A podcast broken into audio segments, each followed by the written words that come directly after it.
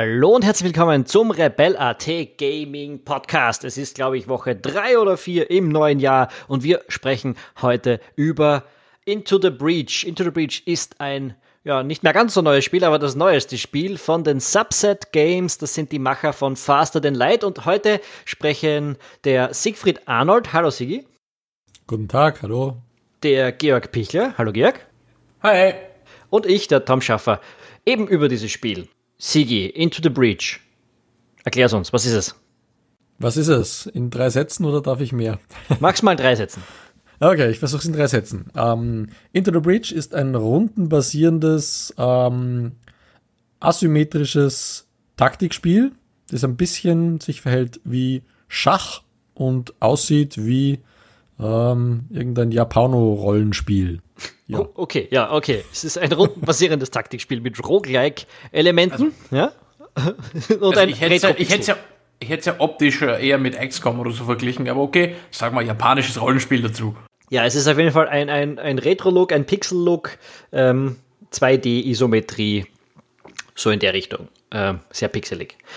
Ähm, und sehr hübsch, finde ich. Also zumindest sehr zweckmäßig für das, mhm. was es ist. Und sehr knuffig vor allem. Also, wie gesagt, das hat für mich tatsächlich diesen Stil dieser alten 8-Bit-Japano-Rollenspiele, dass einfach die, die Figuren sich immer ein bisschen bewegen und nicht still und starr herumstehen und es ist sehr detailverliebt und gut gemacht, grafisch. Genau, vom Spielprinzip her, gesagt, rundenbasierende Taktik. Man hat ähm, in den Kämpfen selbst drei Max zur Verfügung, über die kämpft man sich in, über, über bis zu vier verschiedene oder bis zu fünf verschiedene Inseln eigentlich, äh, auf denen es jeweils eine gute Handvoll Schlachten gibt, so fünf, sechs Schlachten pro Insel. Ähm, und ja, auf diesen einzelnen Maps eben, die sind acht mal acht Felder groß, du hast schon gesagt, wie bei, bei Schach. Ähm, und äh, auf der einen Seite der Map starten eben die, die Max, mit denen man äh, spielt, und auf der anderen Seite sind die Weg, die Aliens, gegen die man kämpft. Worum geht es da jetzt eigentlich so, Georg? Ja, worum geht es? Es ist halt ähm, eine relativ generische, die Welt wird von den Vex bedroht Story und äh, oder halt das, was in der Welt noch übrig ist, wird von den Vex bedroht und man rückt da jetzt halt aus. Ähm, inklusive Zeitreise-Power, äh, was einfach die Erklärung dafür ist, dass man immer wieder anfangen kann, äh, um denen den Gar auszumachen. Und äh, dabei erfüllt man halt verschiedene Objektive. Manchmal geht es einfach nur darum, die Wex auszuradieren. Manchmal geht es darum, nur eine bestimmte Anzahl an Zügen zu überleben. Dann muss man wieder irgendein Kraftwerk beschützen und dazwischen kann man dann auch so Power-Ups ähm, einsammeln, die in so Kapseln auftauchen. Nein, es geht also eigentlich es immer darum, die, äh, die, die, die Runden zu überleben, so fünf Runden, vier, fünf Runden zu überlegen. Ja, ja aber du hast, du hast halt meistens irgendwelche Vorgaben für quasi extra Punkte oder extra Ressourcen, nimm nur so und so viel Schaden oder ähm, lass nur so und so viel Schaden an Gebäuden zu und manchmal gibt es auch dieses Ob Objective Überlebe so und so viele Runden, ein, egal was sonst passiert. Einspruch. Ähm, das Ziel ist nicht zu überleben, sondern das Ziel ist, ähm, dass die Grid Power, also die, quasi die Energie, die der Stadt, der Insel, der Menschheit zur Verfügung steht, nicht unter ein bestimmtes Minimum fällt. Okay, ihr, ihr geht viel zu weit voraus. Ihr geht viel zu weit ja. voraus. Ich wollte eigentlich gar nicht die Story wissen vom Georg, sondern okay. als ich frage, um was es geht, war ich gerade mitten in den Kämpfen. Äh, es geht eigentlich darum, wie du gesagt, äh, man hat eine gewisse Anzahl an Energie. Jedes Haus, das man auf diesen, in diesen Schlachtfeldern äh, findet, ist ein Energiepunkt. Äh, und wenn man ähm, im Verlauf des Spiels unter null Energie fällt, dann ist es vorbei und die weg überrennen diese Welt quasi und man muss in der Zeit zurücklaufen, äh, reisen und von vorne beginnen. Ähm, auf diesen Schlachtfeldern gibt es aber eben neben den Gebäuden auch noch äh, andere Dinge. Also es gibt die Zivilisten einerseits, die in den Gebäuden dann drinnen sind, die man beschützen muss. Andererseits muss man versuchen, die eigenen Max irgendwie über die Runden zu bringen. Und drittens eben so Sonderaufgaben zu erledigen, dass man spezielle Gebäude beschützt, dass man besondere Aliens tötet äh, oder irgendwelche Umweltdinge auslöst, einen Damm sprengt, irgendwas in der Richtung. Also im Rahmen dieser Mission, wo es darum geht, die Energie aufrechtzuerhalten, muss man eben diese Sonderaufgaben auch noch erleben, erledigen, um irgendwelche Zusatzpunkte zu bekommen. Und dieses Gebäudegrid, diese Energie, das ist mehr oder weniger die alles übergreifende Lebensleiste, wie du sagst, Sigi. Ähm, die bleibt nämlich nach den Schlachten bestehen, während sich die Max, sofern sie nicht gestorben sind, oder sofern die Piloten darin nicht gestorben sind, äh, ja wieder regenerieren. Genau. ähm, vielleicht zu, zu, den, zu den Macs. Ich habe vorhin eben gesagt, das Ganze ist asymmetrisch. Das heißt, man hat selbst drei Macs. Ähm, in den vorkonfigurierten Squads, davon gibt's, glaube ich, acht oder neun, wenn ich es richtig im Kopf habe, ähm, die man wählen kann, beziehungsweise nach und nach freischalten kann, ähm, ist es eigentlich immer so, dass es einen ähm, Nahkämpfer gibt, der nennt sich Prime. Ähm, dann gibt's einen, der in irgendeiner Form mehr oder weniger ja, Damage-Dealer ist quasi. Und dann gibt's meistens irgendeine Art von Artillerie. Und ähm, mit diesen drei Mechs kämpft man eben gegen die Weg. Die Weg sind auch unterschiedlich aufgebaut. Das heißt, die haben verschiedene ähm, ja, Spezies, die, die für, für diese Aliens eben, eben kämpfen. Ähm, die sind ganz anders als die Mechs. Das heißt, man hat nicht wie bei Schach eben eins zu eins dieselben Figuren wie der Gegner, sondern einfach immer grundverschieden und muss dann ähm, aufgrund der eigenen Fähigkeiten, die die eigenen Mechs haben, je nach Squad, und den Fähigkeiten, die die Weg eben haben, versuchen eben über die Runden zu kommen und eben möglichst schlau zu kämpfen. Genau. Äh, und dabei muss man sagen, dieses, diese taktischen Schlachten, ähm, die sind extrem, du hast extrem viel Information in diesen Schlachten zur Verfügung. Das heißt, außer die Information, wohin sich die Gegner beim, im nächsten Zug bewegen werden und wen sie jetzt genau attackieren werden, weißt du alles. Also du, du siehst dann, wenn sie sich bewegt haben, wen sie angreifen, wie sie angreifen, wie viel Schaden das machen wird ähm, und, und kannst damit quasi voll informiert agieren. Es ist nicht so, es, kein, es gibt ganz, ganz wenig Zufallselemente zum Beispiel in dem Spiel. Ja, es, es gibt eigentlich kein Zufallselement, das du nicht ähm, weißt zu deinem Zug. Es hat volle Information. Das spielt theoretisch eben genauso wie, wie Schach oder Go zum Beispiel. Das heißt, wenn du deinen Zug machst, weißt du genau, was passieren wird. Da gibt es keine Ausrede. Es gibt eine einzelne Ausnahme, äh, aber mit die, die ist so selten, dass man eigentlich kaum damit rechnen muss. Äh, es ist so, dass wenn ein Weg ein Gebäude attackiert, das ja dann immer sofort dazu führt, dass man, äh, dass die Energie verloren geht. Also das, dann gibt es eine gewisse Wahrscheinlichkeit, dass dieses Gebäude diesen Angriff abwehrt. Aber das passiert, wie gesagt, sehr, sehr selten. Das heißt, du kannst eigentlich nicht darauf spekulieren, dass es passiert. Mhm. Ja, aber du weißt die Chance, mit der es passieren wird, und das siehst du eben auch in deiner Grid Power Leiste. Das heißt, das ist natürlich ein gewisses Random-Element, wo du kannst mit der Wahrscheinlichkeit, dass es passiert, rechnen. Gut, es ist, äh, ist ein Wahrscheinlichkeitselement trotzdem. Es ist also, da kannst du ja. Glück oder Pech auch mal im richtigen Correct. Moment haben. Oder beziehungsweise du kannst nur Glück haben. Pech, als Pech fühlt sich eigentlich nicht an, weil du damit rechnest, dass es so funktioniert, habe ich. So zumindest geht es mir damit. Ähm, also es ist ein Spiel mit sehr hohen, hohen Informationen. Wie, wie, wie geht es euch damit? Ähm, ja, dadurch, dass du eben fast alles weißt, über was dein Gegner tun wird und wie das passieren wird, ähm, ist, es sehr, ist es weniger ähm, es ist weniger ein klassisches Strategiespiel, sondern eben, wie der Sieger schon sagt, ein Taktikspiel, eigentlich ein Logikrätsel fast. Ähm, weil es kommt ja auch hinzu, dass du ja nicht nur schießen kannst und nicht nur gehen kannst mit deinen Einheiten, sondern ähm, sehr oft kannst du die Gegner auch verschieben, was wichtig ist, weil wenn du einen Gegner hast, der irgendwo auf ein Haus schießt, du weißt, dass das passieren wird, aber du hast die Firepower nicht, um den, um den in einem Zug jetzt zu eliminieren. Dann kannst du immer noch, du hast normalerweise zwei oder einer von deinen Max hat die Möglichkeit, eben Gegner zu verschieben ähm, hingehen und keine Ahnung draufhauen und dann nimmt er nicht nur Schaden, sondern wird auch ein Feld weitergeschoben und trifft dementsprechend dann auch was anderes. Weil sich quasi das Ziel, das er treffen wird, auch um ein Feld verschiebt. Ähm, du kannst es dir auch anders taktisch zu Nutzen machen, du kannst ähm, äh, Wegs ins Wasser schieben, zum Beispiel, wenn irgendwo Wasser ist, weil es gibt einfach hier, die können nicht schwimmen, die sind dann einfach instant dead oder in Berge rein, wo sie zusätzlichen Schaden nehmen oder in andere Wegs rein, wo dann beide Schaden nehmen, solche Dinge. Ähm, Aufgewertet wird es dann auch noch durch Upgrades, die du ähm, kriegen kannst. Einerseits, wenn du genug Zusatzenergie beisammen hast oder ähm, die du dadurch kriegst, äh, weil du sie aufsammelst in so Pots, die mal, die mal landen. Also das, das macht dann quasi dieses eigentlich sehr simple Prinzip ein bisschen tiefer. Äh, plus, dass natürlich der Schwierigkeitsgrad tendenziell mit der Zeit zunimmt.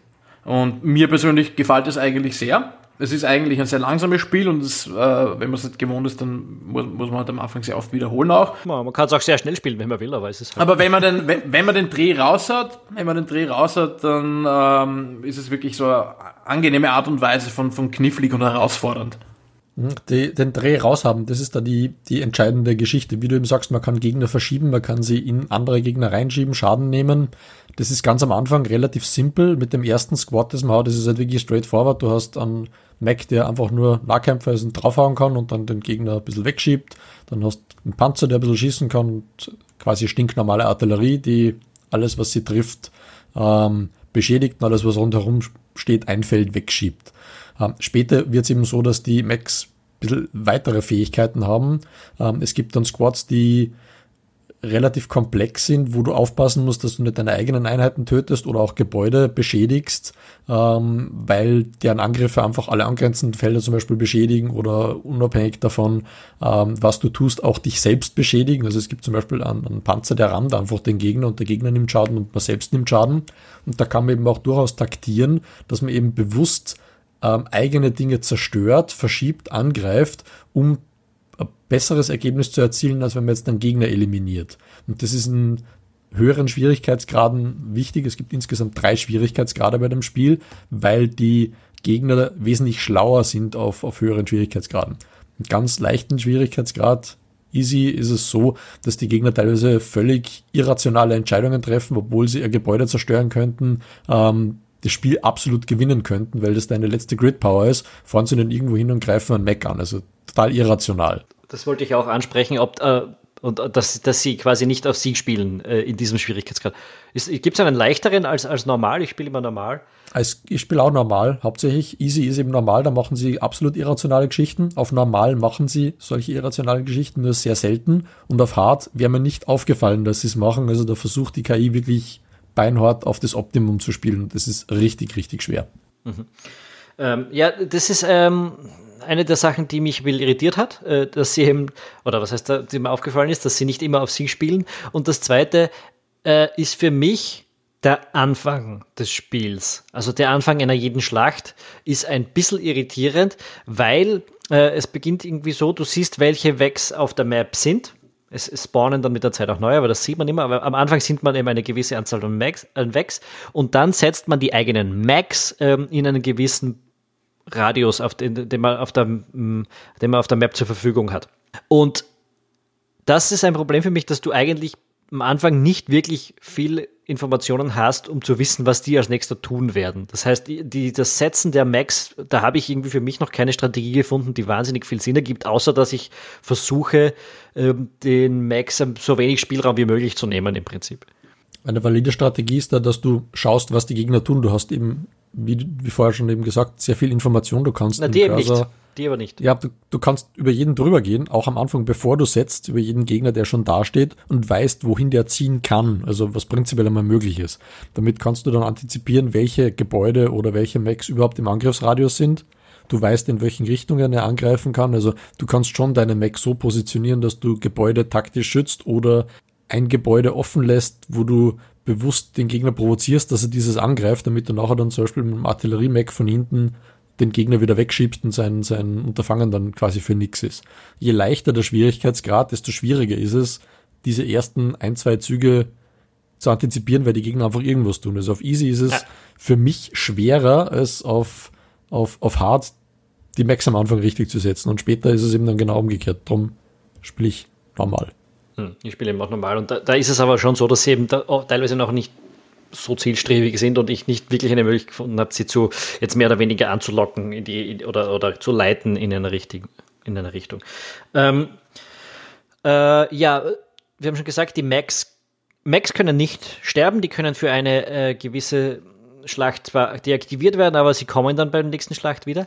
Ähm, was aber sterben kann, sind die Piloten, die drinnen sitzen und die haben ja auch einen sehr wichtigen Punkt in dem Spiel, äh, denn, denn die kann man ja, wenn sie, wenn das Spiel dann endet, weil man es verliert, in die nächste Zeit wieder mitnehmen. Also einen davon zumindest. Und die werden mit der Zeit besser, die, die äh, sammeln Erfahrungspunkte, die bekommen spezielle Fähigkeiten, wie zum Beispiel mehr äh, Health Points, mehr Energie, mehr so in der Richtung. Ähm, und die werden dadurch eben ein bisschen wertvoll, aber die können sterben. Ähm, ich finde diesen Twist mit den diesen, mit diesen äh, Piloten, die man mitnehmen kann, aber allerdings ziemlich super, weil dadurch hat man etwas über die Spiele hinaus, über die die Einzelnen, das in irgendeiner Form wertvoll ist. Ähm, ziemlich cleverer Move, oder Georg? Ja, es ist ein verbindendes Element und da sieht man halt einfach, es ist äh, irgendwo im Kern auch immer ein Roguelike und das machen viele Roguelikes mittlerweile so, dass du einfach bestimmte Dinge hast, die du mitnimmst und die, die du langfristig entwickeln kannst. Ähm, und das tut diesem Spiel natürlich gut, weil du sonst eben einfach nur äh, jede Partie für sich mehr oder weniger komplett abgeschlossen wäre. äh, und du nicht wirklich was hast, was du, äh, also dem du dich auch selber festhalten kannst. Und du brauchst es natürlich auch, eben durch den ansteigenden Schwierigkeitsgrad, weil ohne stärkeren Piloten Sonderfertigkeiten wird es dann halt irgendwann einmal auch im normalen Schwierigkeits, äh, Schwierigkeitsgrad ziemlich zart. Ja, das ist nicht ganz richtig. Im Prinzip kannst du mit einem 0815 Piloten anfangen und problemlos durchspielen. Ähm, wofür du diese mitgenommenen Piloten allerdings dringend brauchst, ist, wenn du diese ähm, kleinen äh, Freischaltmissionen machen musst oder möchtest. Bekommst immer so eine gewisse Anzahl an Coins für bestimmte Dinge, mit denen kannst du dann neue Squads freischalten und da musst du bestimmte Aufgaben erfüllen. Es gibt zum Beispiel ein äh, Blitzkrieg, Squad nennt sich das, die hat man Prime Mac, der so äh, Elektropeitscher hat, die durch alle Gegner durchpeitscht und das hat den Nachteil, dass man alle angrenzenden Gebäude mit angreift, also auch eigene und eigene Einheiten und da relativ viel Schaden anrichtet. Das heißt, ähm, die Einheit ist ganz am Anfang relativ wertlos. Eines dieser Aufgaben äh, die man da gestellt bekommt, oder eine dieser Aufgaben, die man gestellt bekommt, ist in 30 Minuten das Spiel zu beenden oder die ersten zwei Inseln zu beenden, irgendwas in die Richtung. Und damit du eben nicht ewig Zeit verplemperst, brauchst du dann einen Piloten, der schon ein bisschen mehr Erfahrung hat, damit du ihm ähm, ein wichtiges Upgrade freischalten kannst, eben Friendly Fire deaktivieren, damit du eben quasi das durchziehen kannst. Das kriegst du zwar später auch, nur eben dieses Zeitlimit kannst du zum Beispiel nicht schaffen. Aber sonst ähm, hätte ich noch nie ein Problem gehabt mit einem neuen Piloten ähm, äh, Zeitlinie zu bestreiten. Es ist im Endeffekt auch so, dass der Pilot nicht endlos levelt. Der kriegt zwei, drei Levels mit ein paar Fertigkeiten, die machen ihn ein bisschen besser, aber es ist jetzt nicht unbedingt kriegsentscheidend in einem normalen Spielverlauf, wo man jetzt einfach nur von vorn bis hinten durchspielt. Hm.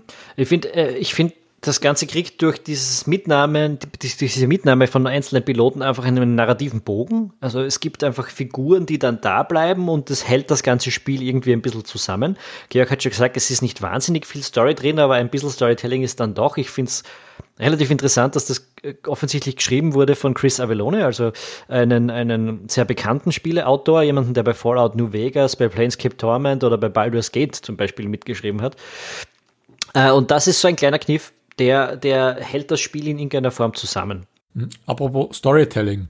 Ähm, wir haben uns ja gerätselt, was da das große Storytelling ist, weil so viel Story gibt es eigentlich nicht. Du hast am Anfang auf jeder Insel quasi so eine kleine Unterredung mit, mit dem Vorstandsvorsitzenden der Firma, die diese Insel jetzt eben leitet und ähm, die verfolgen natürlich auch verschiedene ähm, Ziele und es gibt verschiedene Szenarien. Es gibt eine, eine grüne Insel, es gibt eine Wüsteninsel, es gibt eine Eisinsel.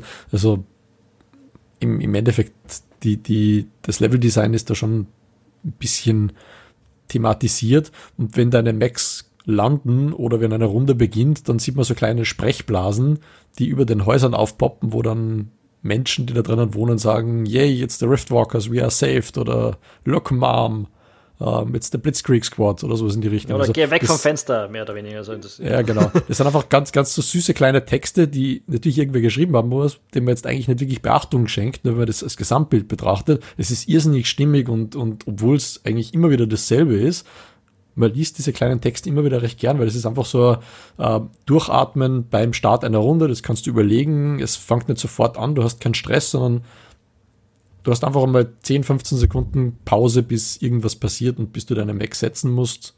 Aber wenn du ja, es, es, es, gibt dem Ganzen auch so ein bisschen Dramatik, einfach wenn du da runterkommst mit deinen, mit deinen Macs und dann hast du die, die Leute, die da im Chaos sagen, hey, die Riftwalkers sind da, wir sind gerettet. Ja, es das, führt dazu, das, dass diese Zivilisten tatsächlich irgendwie bedeutsam werden. Sonst, wenn da, wenn da jetzt nur Häuser stehen würden, ja, die Genau, es sind nicht nur seelenlose Häuser, wo du dir denkst, okay, ja, was, das ist ein, ein Haus und das ist scheiße, wenn ich das verliere. Aber wenn da jetzt vorher Sprechblase rausgekommen ist, obwohl das so ein winziges Element ist, äh, hast du das Gefühl, da wohnt jemand drin, du wüsst eigentlich nicht, dass die das wegmachen und es geht da um mehr als um Energiepunkte. Äh, das ist eigentlich schon wichtig, einfach um äh, dem, dem Spieler gewisses Feeling zu geben, das es sonst nicht hätte. Die restliche Erzählung mit den Zwischensequenzen ist halt so, so, so wie es einfach äh, Spiele vor 20 Jahren gemacht haben, Spiele dieser Art, so wie XCOM das gemacht hat. Und das passt zudem auch ganz gut, weil es ja auch irgendwo in dieser Tradition gehalten ist. Ähm, wir haben es gerade gesagt, Inseln. Es gibt bis zu fünf. Äh, also vier, die man immer spielen kann und dann eben die Finalinsel. Man muss aber eben nicht alle vier vorherigen Inseln spielen, sondern nach zwei wird mehr oder weniger, die, also wird dann immer die Finalinsel freigeschaltet und man könnte äh, direkt hinspringen. Wenn man mehr Inseln macht, wird es dann nur später schwieriger, auf die Insel zu kommen, aber der Highscore steigt halt auch. Ähm, oder man kann eben auch mehr, mehr von diesen Sondermissionen freischalten, von denen der Sigi vorher gesprochen hat.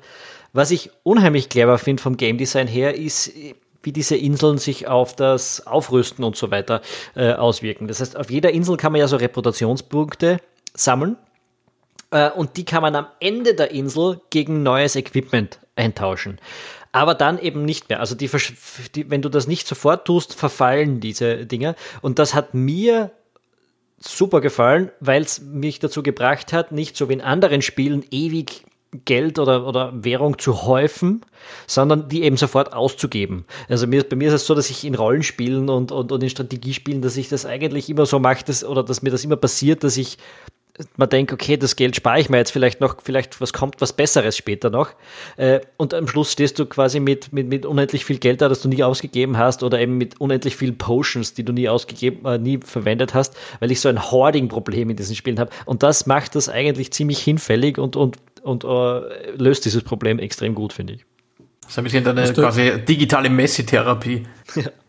Ja, was du gesagt hast, dass, dass das Spiel schwieriger wird, wenn du mehrere Inseln machst. Ähm, was ich da grandios finde, ist, dass es ähm, dem Spieler überlassen wird, ob es jetzt schwieriger und leichter hat oder leichter und schwieriger. Also wenn du jetzt nur zwei Inseln machst, bekommst du natürlich weniger Reputationspunkte, weniger Equipment, weniger Erfahrung, hast also weniger Ausrüstung, aber die Gegner im Endgame sind leichter.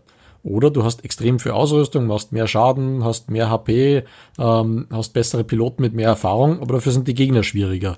Das heißt, du kannst abwägen, ob du jetzt schon bereit bist, weil du zufälligerweise Glück gehabt hast, am Anfang viel Reputation gekriegt hast, wenig verloren hast, sofort zur ähm, Endgame-Insel gehst oder ob du eben noch weiter grindest mit dem Risiko, dass die Gegner schwerer werden, aber du eben vielleicht doch noch Equipment abgreifst. Wenn man das mit ja, FTL halt vergleicht.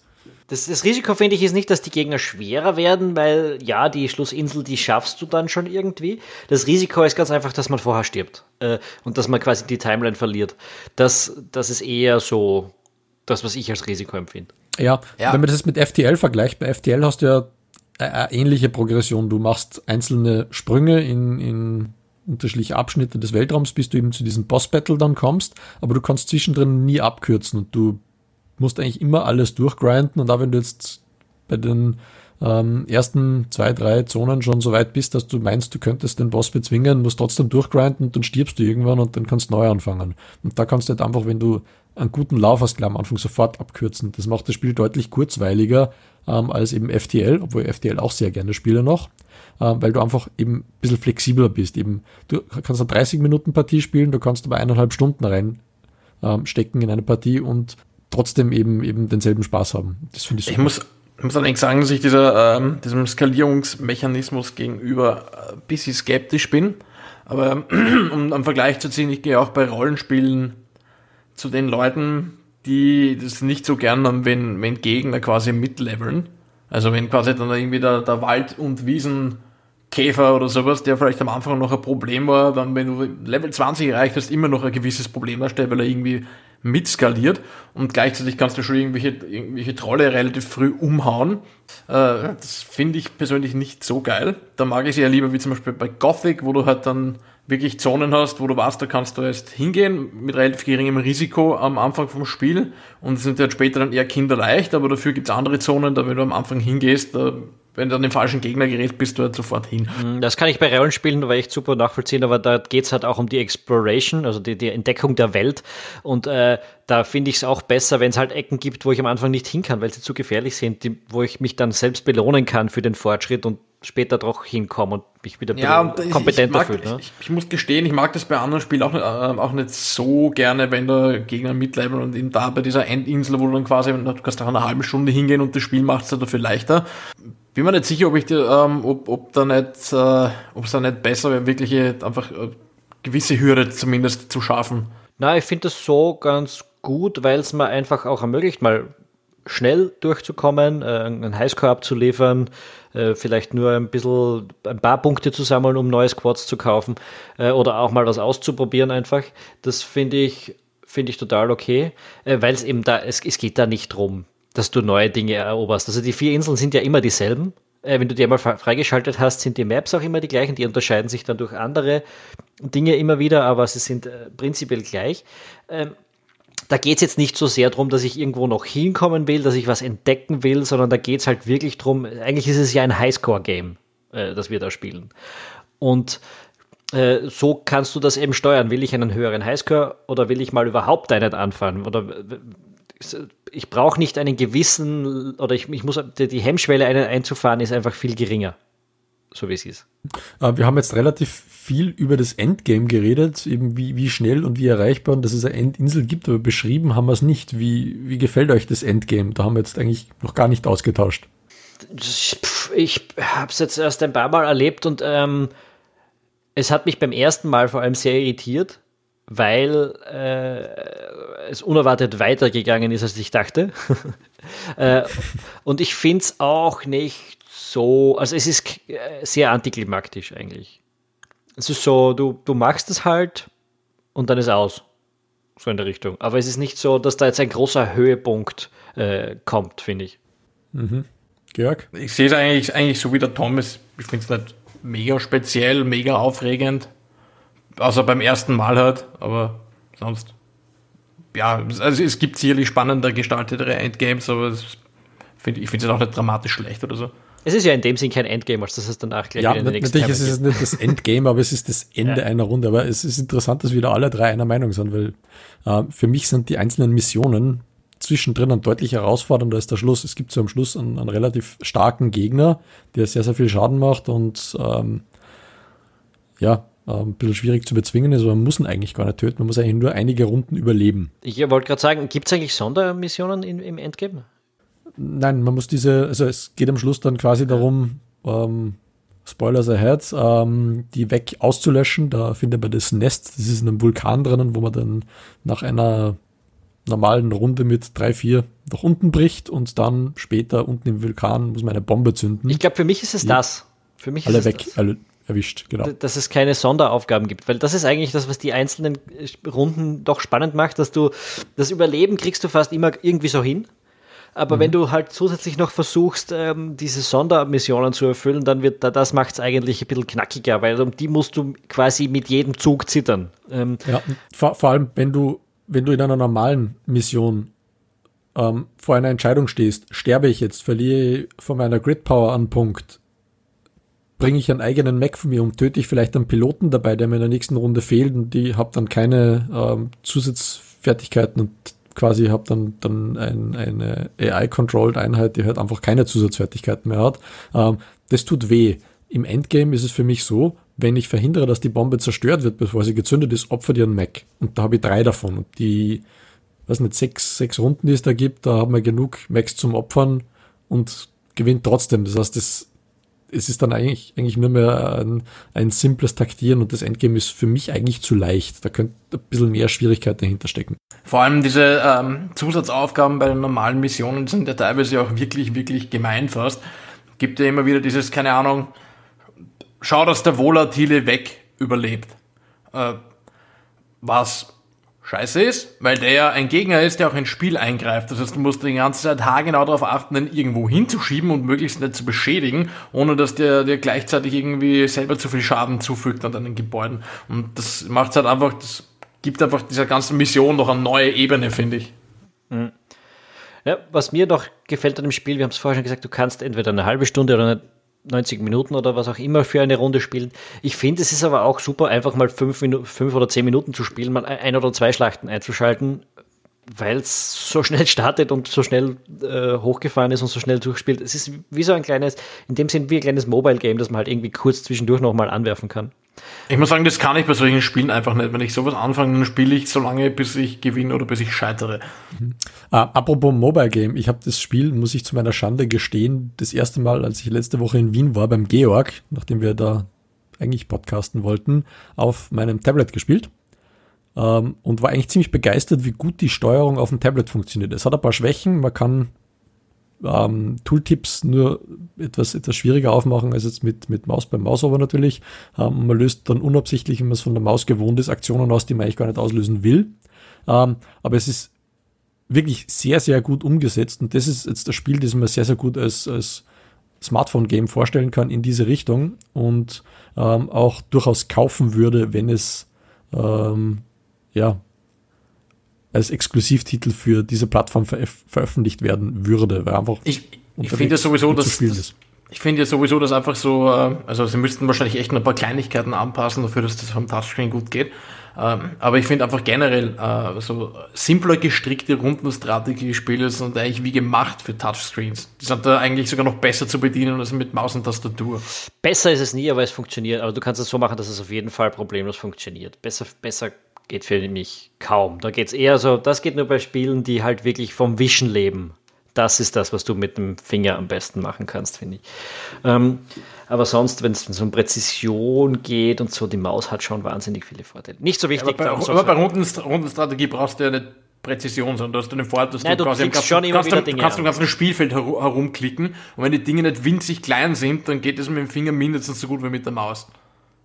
Es ist dann eigentlich mehr wie beim, wie beim Brettspiel wie das schon gesagt hat, auch bei dem Spiel, es geht dann teilweise darum, dass du die Tooltips aufmachst. Das geht äh, mit einer Maus und Tastatur sehr problemlos. Das ist mit dem Touchscreen eindeutig schwieriger, weil du hast. Äh, Ey, du müsstest es ein bisschen ja. anpassen für ein Touchscreen, ist schon klar. Ja, aber, aber, es wäre eigentlich wie gemacht dafür, dass das umsetzt für, für Tablets und Smartphones. Ja. Eher noch vielleicht für Tablets auf dem Smartphone ist dann vielleicht ein bisschen sehr klein. Ja, wieder, es ist nicht so wichtig nur, jetzt eigentlich. Nur, nur, der Vollständigkeit, weil wir jetzt drüber reden. Ähm, Subset Games ähm, veröffentlicht keine Spiele für Android oder iOS. Äh, mit Tablet habe ich gemeint ein Windows-Tablet. Das heißt, ähm, ein Surface-Tablet, auf dem man auch Touch bedienen kann. Das heißt, darum läuft Das heißt, sollte jemand das Ding wirklich auf einem Tablet spielen wollen, müssen wir euch leider enttäuschen. Das funktioniert nicht und es kommt angeblich auch nicht. Also diese Tür ist vorerst zu. Aber ich glaube, es gibt es auf der Switch.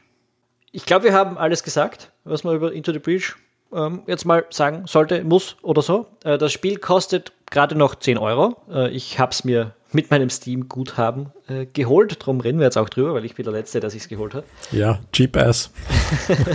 ähm, naja, ich habe mir das erspielt. ich habe viele, viele Stunden investiert, damit ich das Spiel spielen kann. Äh, bin, sehr, sehr bin sehr froh drüber. Also mir hat's echt, mir taugt es extrem super und ich werde es auch weiter spielen, glaube ich. Eine, kleine, eine Kleinigkeit würde ich noch gerne anbringen, ähm, weil, weil Carson hat Subset Games macht nichts für ähm, traditionelle Mobile-Plattformen. Äh, stimmt nicht ganz oder sie haben es auslizenziert, ich weiß es nicht, aber Faster Than Light gibt es zum Beispiel für iOS. Okay. Okay.